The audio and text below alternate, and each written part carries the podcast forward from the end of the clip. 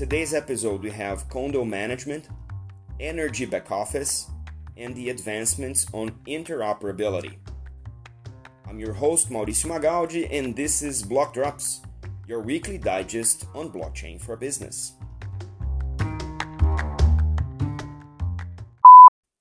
These news are not a form of endorsement, sponsorship, or encouragement for consumption and are meant for educational purposes only. This first note requires an additional disclaimer as I am the advisor for the company that I'm going to comment about right now. This week, Digi was announced. Digi is a partnership between the startup Growth Tech, uh, which we already commented here a few times. Uh, we even brought the CEO Hugo Pierre to uh, to one of our uh, block talks, and a management company called BAP. Uh, BAP is one of the largest condo uh, administrators uh, in Rio de Janeiro, and BAP manages over uh, 400 condos uh, with around uh, 33,000 units. So it's a large, large operation.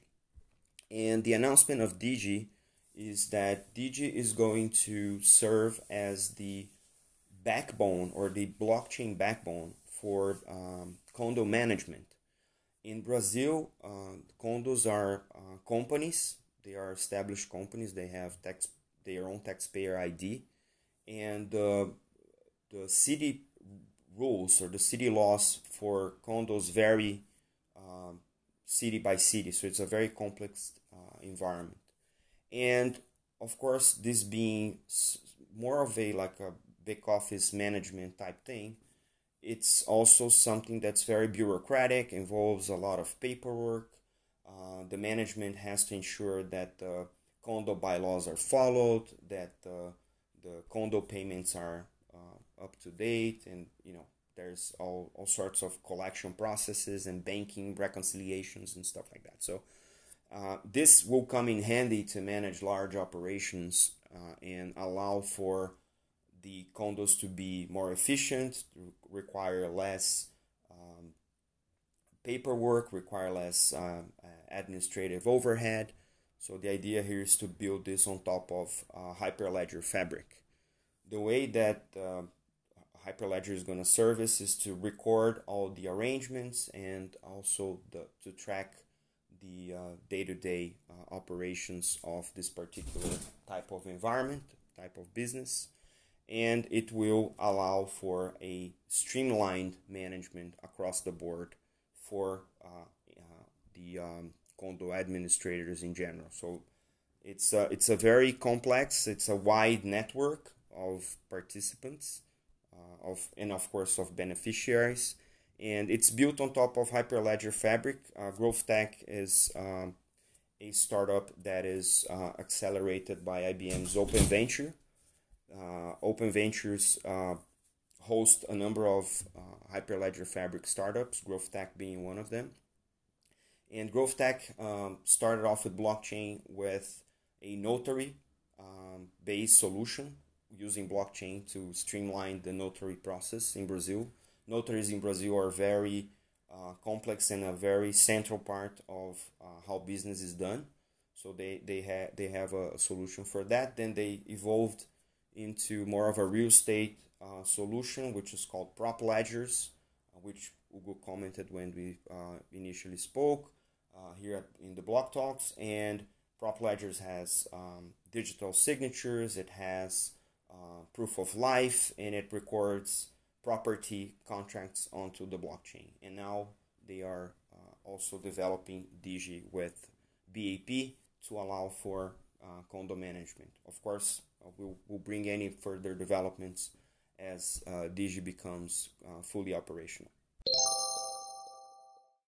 I was about to close the the agenda for today's episode, and um, I ran into a very interesting announcement by uh, Igor Ferreira, uh, the CEO and founder of Fohat.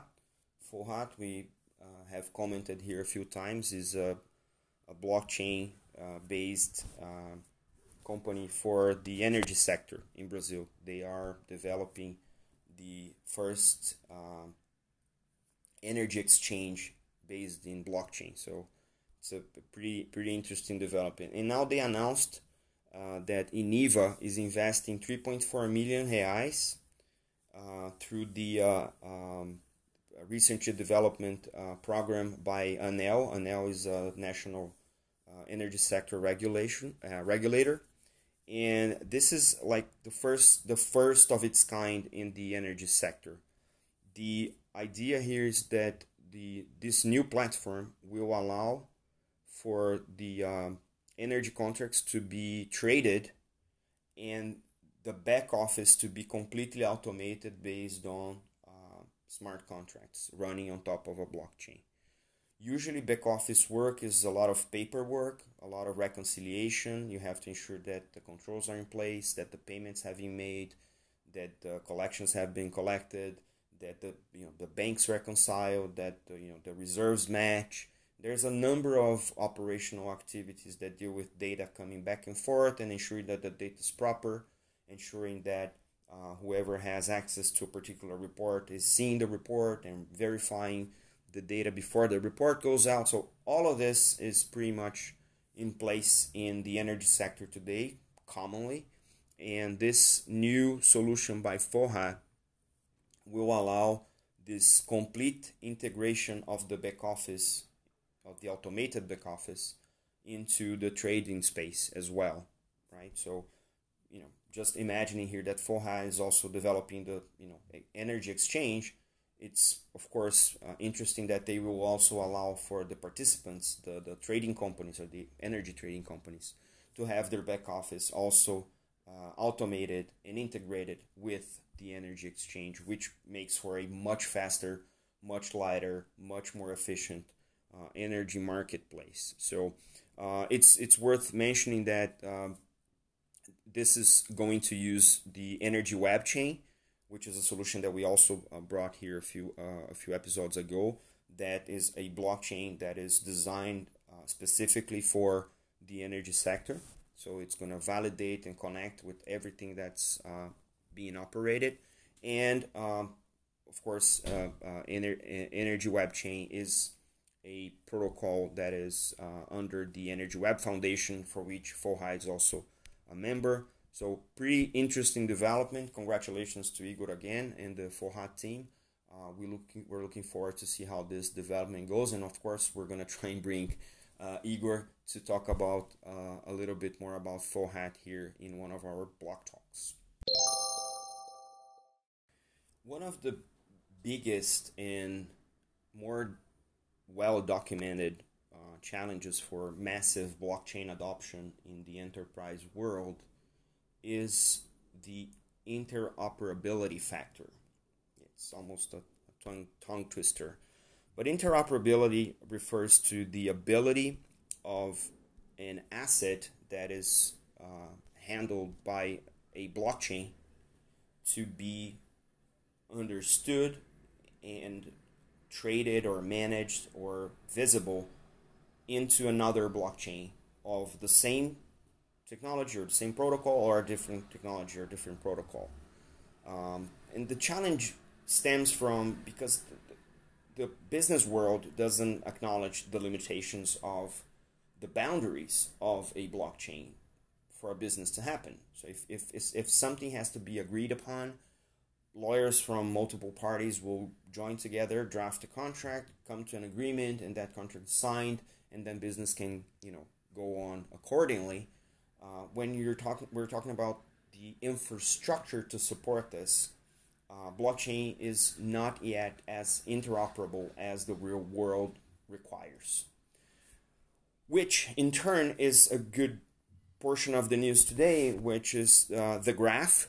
Uh, it's a crypto startup that is uh, announced that is uh, aiming to offer support for blockchains of the first layer, including uh, Bitcoin, Polkadot, and Near. Um, first layer is usually a term uh, used to define the main architecture uh, of a blockchain, regardless of the type. The second layer is a secondary structure uh, on top of the basic blockchain where transactions are faster and scalability is resolved and of course uh, more coding can happen and more development can happen. So you can develop your own applications. The potential integrations for uh, the graph will uh, grow further. The list of blockchains that's supported by the graph, including Ethereum, IPFS, and POA. And the beauty here is that the graph allows data from a blockchain to be seen by other blockchains. So that is that is the beginning of what you know interoperability is is uh, aiming to be for the blockchain world. So, for instance, if if you're integrating with Bitcoin, it will allow a second layer developer to use the data that's sitting on the Bitcoin blockchain in an Ethereum smart contract. So the potential here is to, especially for the crypto DeFi that we've seen a lot in the recent um, you know months, to be even more sophisticated, to be even more integrated, and of course to be even more um, efficient and cheaper to operate. So uh, it, it it's all, and that's only in the DeFi world. Imagine this in the corporate world, say a um, international container being tracked, say in a in an Ethereum um, application, a DApp being tracked as it moves across the world, and when it reaches specific locations, it goes into um, an instruction into say a public stablecoin network that is separated from that uh, Ethereum layer, and it clears the the payment for um, for the uh, supplier, for instance, in that particular scenario, and that would be possible with interoperability, and that what and that's what Graph is indicating that starts to be possible. Of course, this will increasingly accelerate what we are calling the Internet 3.0, and um, ideally, uh, the communities across different uh, blockchain technologies can rally behind this potential innovation that the graph is bringing to the table. Uh, as enthusiasts of all things blockchain, and of course, as uh, a proponent of interoperability, we'll keep our eyes on this as well, and we'll bring you any further developments. We're looking forward to see if the graph is really going to bridge the gap of interoperability, pun intended.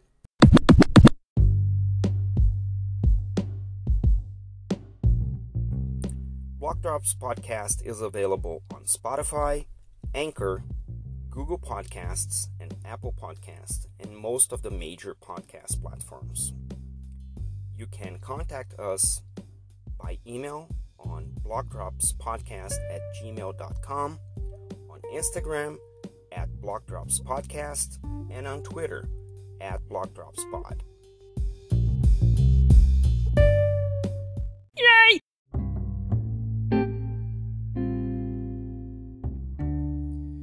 Shoutouts today to Igor Ferreira from Fohat, Dan Stefanis from Blockchain One, and Claudia Mancini from Block News, and also to James Belding from Tokenized, an Australian company that uh, I uh, met this week, and we're working out to get James to come and talk to us on a future block talk, especially about his developments on Ricardian contracts. This is all for today. See you next time. Ciao.